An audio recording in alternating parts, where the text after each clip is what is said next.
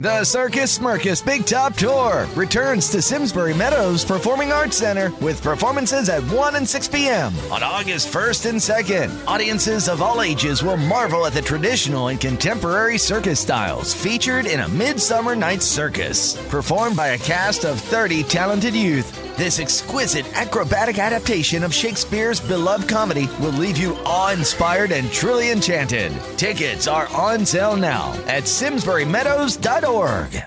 A lo largo de esos años 80, esta ausencia de normas en, toda la, en todos los territorios de España provocó que las discotecas pudieran abrir días y días seguidos, que no hubiera un horario límite y que todo tuviera una libertad y una posibilidad de existir sin que a nadie le pareciera mal. Hola, soy Gasca Mendieta y esto es La Podcast Record. Vamos todos a rezar a la discoteca. El portero es un corto mental que a veces deja pasar sin pagar a cambio de algunos favores, a tías buenas y camellos. Rara canción. Creo que todos en cada país la entendimos y la vivimos, pero siempre me pareció rara. No sé si rara es la palabra, quizás es una canción incómoda, a pesar de la genial descripción que hace habitualmente Baristo de las situaciones, pero no sé, me incomodó. Ese ritmo marchoso de fondo no es el habitual sonido o la habitual base que usan para hacer ni una canción electrónica ni una canción criticando esa movida. Una mañana, bajo la puerta de la oficina central de la Podcast Record, apareció un sobre. Lo abrí. Había una hoja que tan solo decía una palabra. Bacalao. Agarro el sobre y en el remitente figura Valencia.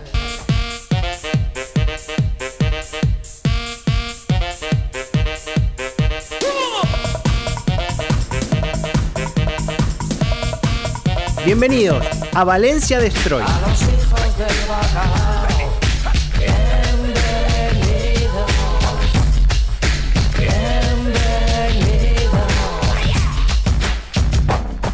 Eugenio Viñas es valenciano y periodista, reconvertido en productor de contenidos. Trabaja en Cadena Ser y escribe en El País. Además, hace podcast. ¿Cuál? Valencia Destroy, justamente.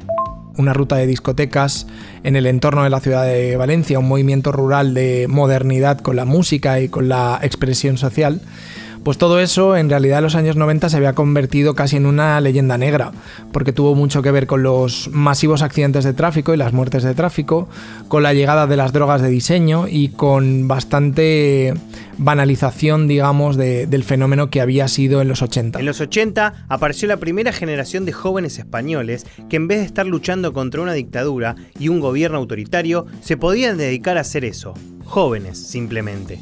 Sumado el factor música, fue un explosivo de liberación.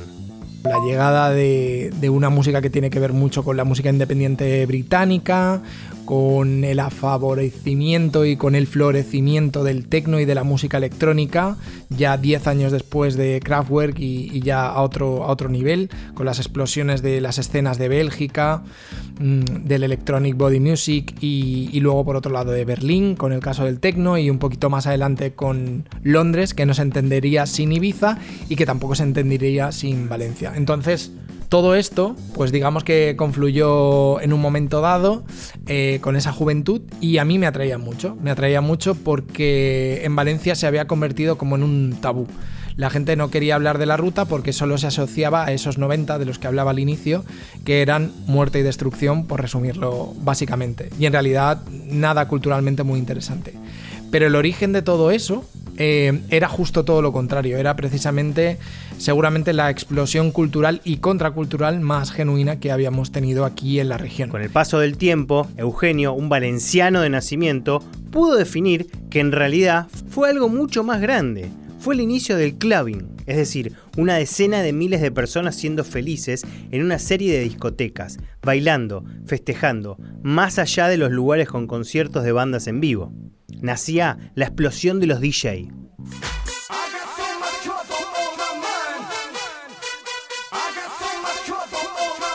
Un poco de contexto histórico. La anomia eh, fue un fenómeno muy interesante en Valencia en ese momento y en España en general Y tiene que ver porque en realidad el franquismo eh, se había convertido en una máquina muy anquilosada a nivel administrativo y jurídico. Y cuando el, el dictador Franco murió en noviembre del 75, España estaba profundamente retrasada a nivel legislativo y a nivel normativo.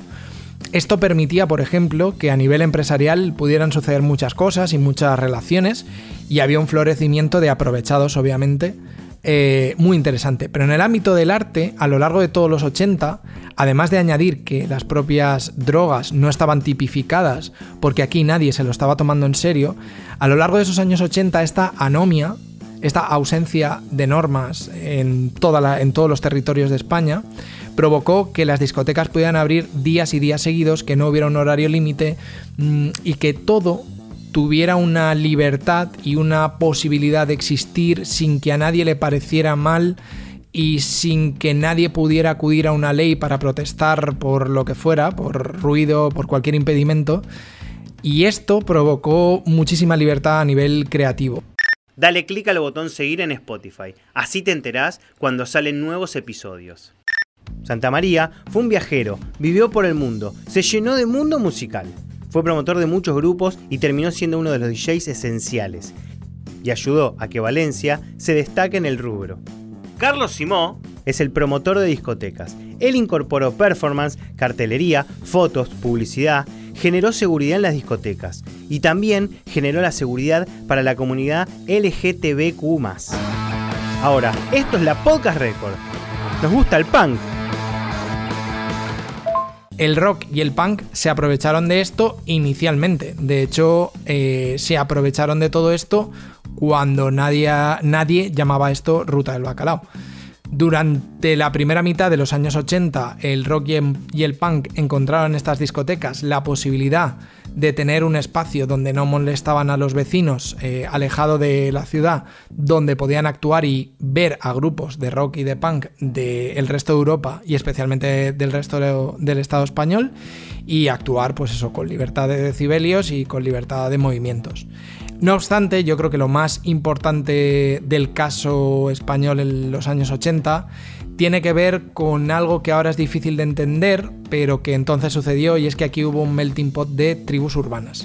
Aquí en una noche de discoteca eh, las tribus urbanas iban rotándose su ratito de música y así Carlos Simó pinchaba una horita para los rockers, pinchaba una horita para los punks, pinchaba una horita para los mods, pinchaba otra horita para los nuevos románticos, pinchaba otra horita un poquito más pop español de una forma un poco más relajada y iba viendo cada cierto tiempo pues distintos momentos. Y todo eso se iba entremezclando. Y en una misma discoteca y esto habla un poco del espíritu valenciano pues podían convivir gente bastante distinta de pensamientos mentales muy distintos la ruta del bacalao. Valencia Destroy, después de un buen tiempo, se ganó un lugar en la noche festiva. Pero luego pasó el tiempo. Todo esto se convirtió en algo así como una especie de lugar de perdición al que había que venir y entonces hubo que bajar un poco los parámetros de exigencia cultural y todo tenía que ser un poquito más chabacano cada, vez y fueron pasando los años y cualquier idea relacionada con la música en directo, pues que costaba hacer pruebas de sonido y era siempre más latosa y más ruidosa que un disco pinchado, pues todo esto progresivamente fue desapareciendo para hacer todo, pues eso, cada vez un poco más fácil, cada vez un poco más adocenado y cada vez un poco más interesante a un número de población cada vez mayor y menos con menos capacidad crítica, por decirlo así. Dos reflexiones. Una, ahora entiendo esa canción de Te cagas. Dos, y más que una reflexión, un consejo. Abrí cualquier lista de Spotify que se llame Bacalao, La Ruta del Bacalao, Valencia Destroy y te sorprenderás la cantidad de canciones que conoces o incluso que bailaste.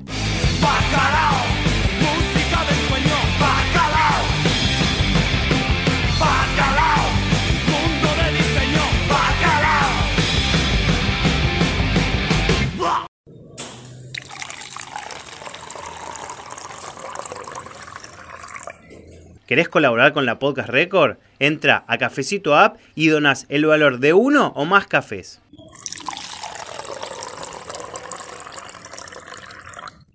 Dale clic al botón seguir en Spotify, así te enterás cuando salen nuevos episodios. Instagram, Twitter, Facebook, YouTube. Seguí a la Podcast Record en las redes. Vas a encontrar contenido extra. The Circus Smirkus Big Top Tour returns to Simsbury Meadows Performing Arts Center with performances at 1 and 6 p.m. on August 1st and 2nd. Audiences of all ages will marvel at the traditional and contemporary circus styles featured in a Midsummer Night's Circus. Performed by a cast of 30 talented youth, this exquisite acrobatic adaptation of Shakespeare's beloved comedy will leave you awe inspired and truly enchanted. Tickets are on sale now at SimsburyMeadows.org.